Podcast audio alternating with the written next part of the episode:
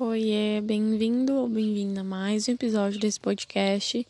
Espero que você esteja bem. Se você ainda não me conhece, meu nome é Aimee e eu criei esse podcast na intenção de te aproximar mais de Jesus e fazer com que você realmente queira conhecê-lo mais. Hoje eu quero falar sobre um salmo, que é o Salmo 39. A NVI diz assim: Eu disse, vigiarei a minha conduta e não pecarei em palavras, porém mordaça em minha boca, enquanto os ímpios estiverem na minha presença. Enquanto me calei resignado e me contive inutilmente, minha angústia aumentou. Meu coração ardia-me no peito, e enquanto meditava, o fogo aumentava. Então comecei a dizer. Verso 4: Mostra-me, Senhor, o fim da minha vida e o número dos meus dias, para que eu saiba quão frágil sou. Nesses versos do 1 ao 4, Davi está dizendo que perante os ímpios ele tentaria ficar quieto, ele não falaria nada, nem nada de bom, ele não falaria. Só que ele diz que enquanto ele se calava, a angústia dele aumentou e o, coração ardia no peito dele. Enquanto ele meditava, enquanto ele pensava, ele teve que dizer isso. Ele falou: Mostra-me, Senhor, o fim da minha vida e o número dos meus dias, para que eu saiba quão frágil sou. Eu acredito que nesse verso, Davi está querendo dizer: Deus, me mostra a minha fragilidade. Me mostra que eu não sou o dono de tudo, que tudo não gira em torno de mim, que eu não sou o centro de tudo. E às vezes nós agimos dessa forma. Nós agimos como se nós fôssemos o centro de tudo.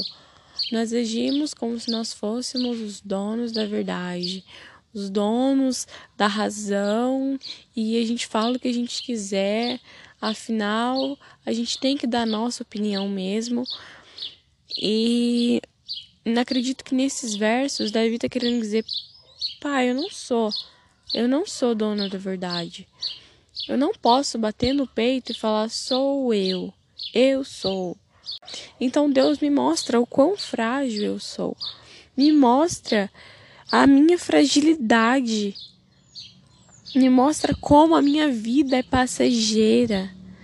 E às vezes é necessário que Deus nos lembre o quão frágeis somos.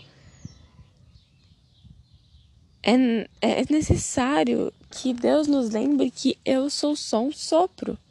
E Davi continua no verso 5: Deste aos meus dias o comprimento de um palmo, a duração da minha vida é nada diante de ti. De fato, o homem não passa de um sopro. E quando a gente para para pensar, quando a gente reflete, quando a gente para e medita, assim como Davi fez, a gente percebe: uau, como a vida é passageira. Como hoje eu estou aqui e amanhã posso não estar. Como que eu só estou aqui pela misericórdia de Deus. Como Deus tem me sustentado diariamente, que não é sobre mim, sempre foi sobre Ele. Não é sobre o quão forte eu sou, mas sobre a força que Ele me dá todos os dias. E comparado a Deus, a duração da nossa vida não é nada. O que é, vamos supor aqui, 80 anos diante da eternidade de Deus? O que é isso? É um sopro. É um sopro. É muito, muito, muito passageiro. De fato, o homem não passa de um sopro.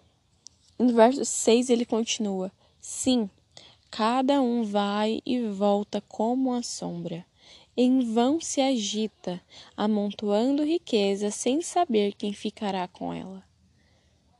E cada um vai e volta como a sombra.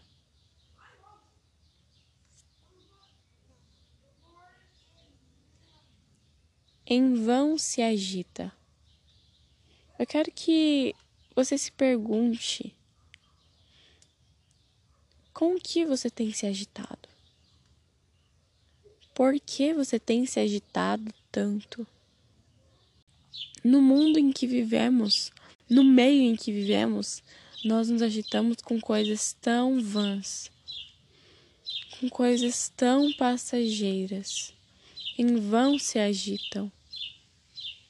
Em vão se agitam. São é muita correria, é muita correria. Para quê? Será que isso tem um sentido? Será que isso tem valor diante da eternidade? Com que você tem se agitado, sabe? Eu quero que você pense nisso. Com que você tem se agitado? Como você tem se agitado? E eu não quero apenas que você pense nisso, mas também no efeito que isso está trazendo para você.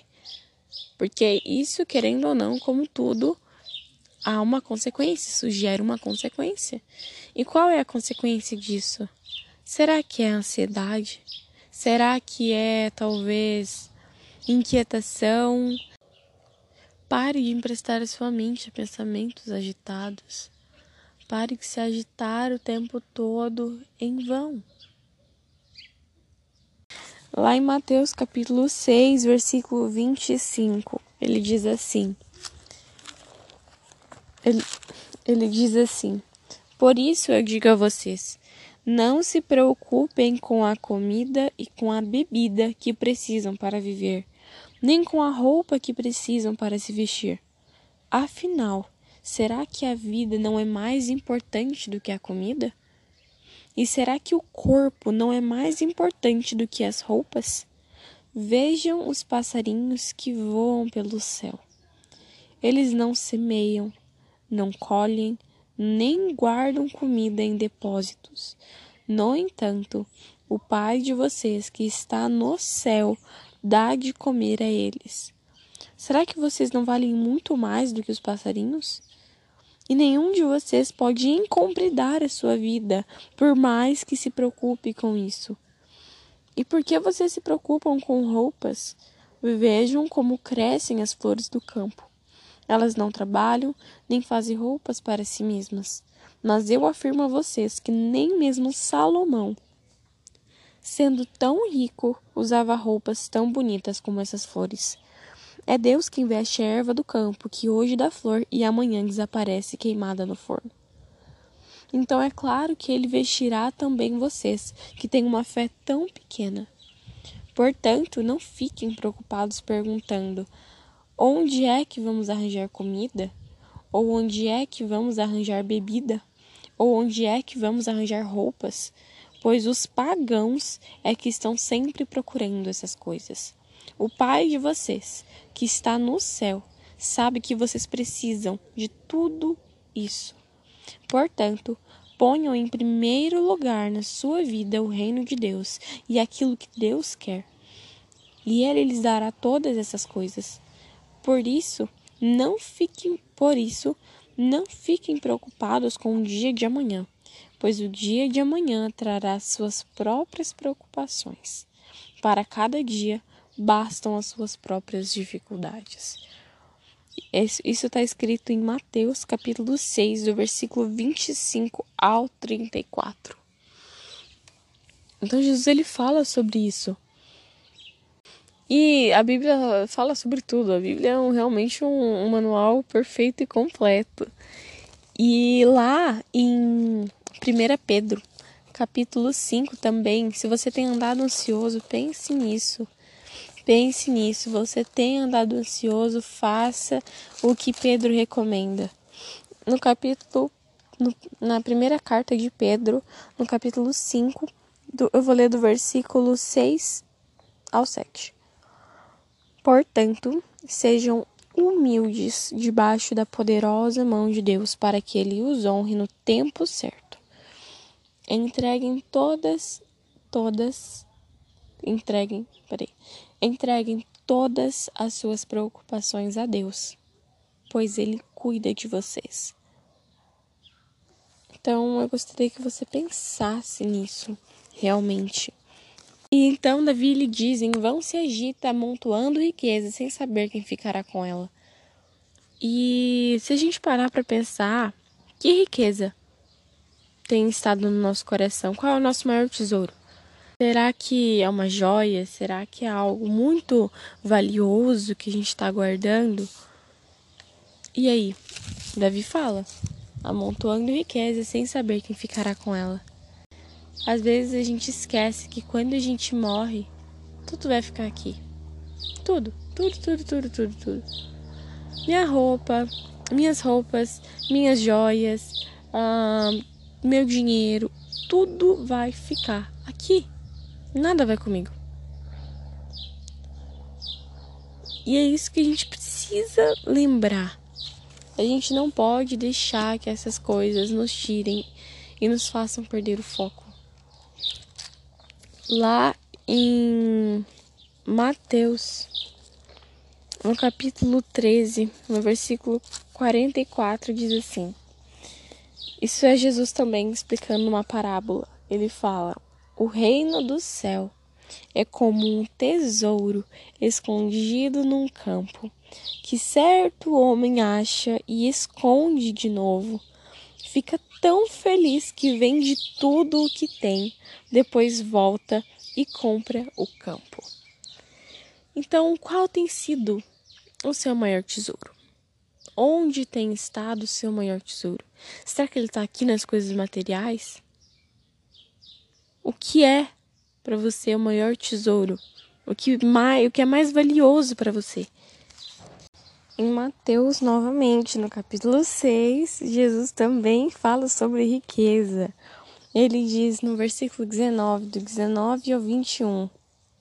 Não acumulem para vocês tesouros na terra, onde a traça e a ferrugem destroem, e onde os ladrões arrombam e furtam. Mas acumulem para vocês tesouros nos céus, onde a traça e a ferrugem não destroem, e onde os ladrões não arrombam nem furtam. Pois onde estiver o seu tesouro, aí também estará o seu coração. Então que a gente venha pensar e meditar nessa palavra. Mas Davi, ele não para por aí, ele continua falando e ele diz no verso 6. Ele diz no verso 7: Mas agora, Senhor, que hei de esperar?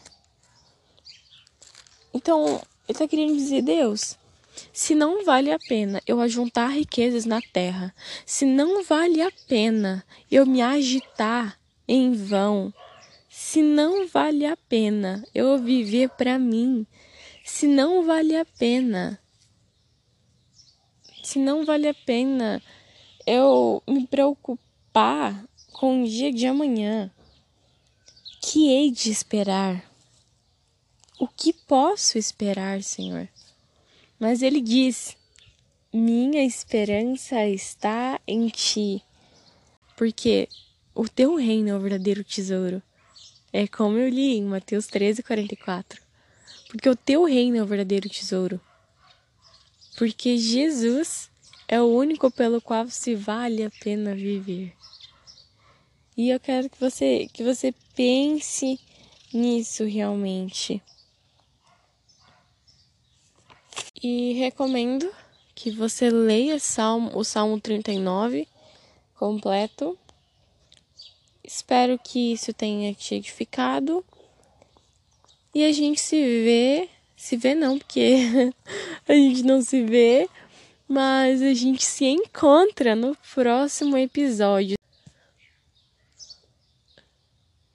Tenha um ótimo dia ou uma ótima noite. Que Deus te abençoe muito.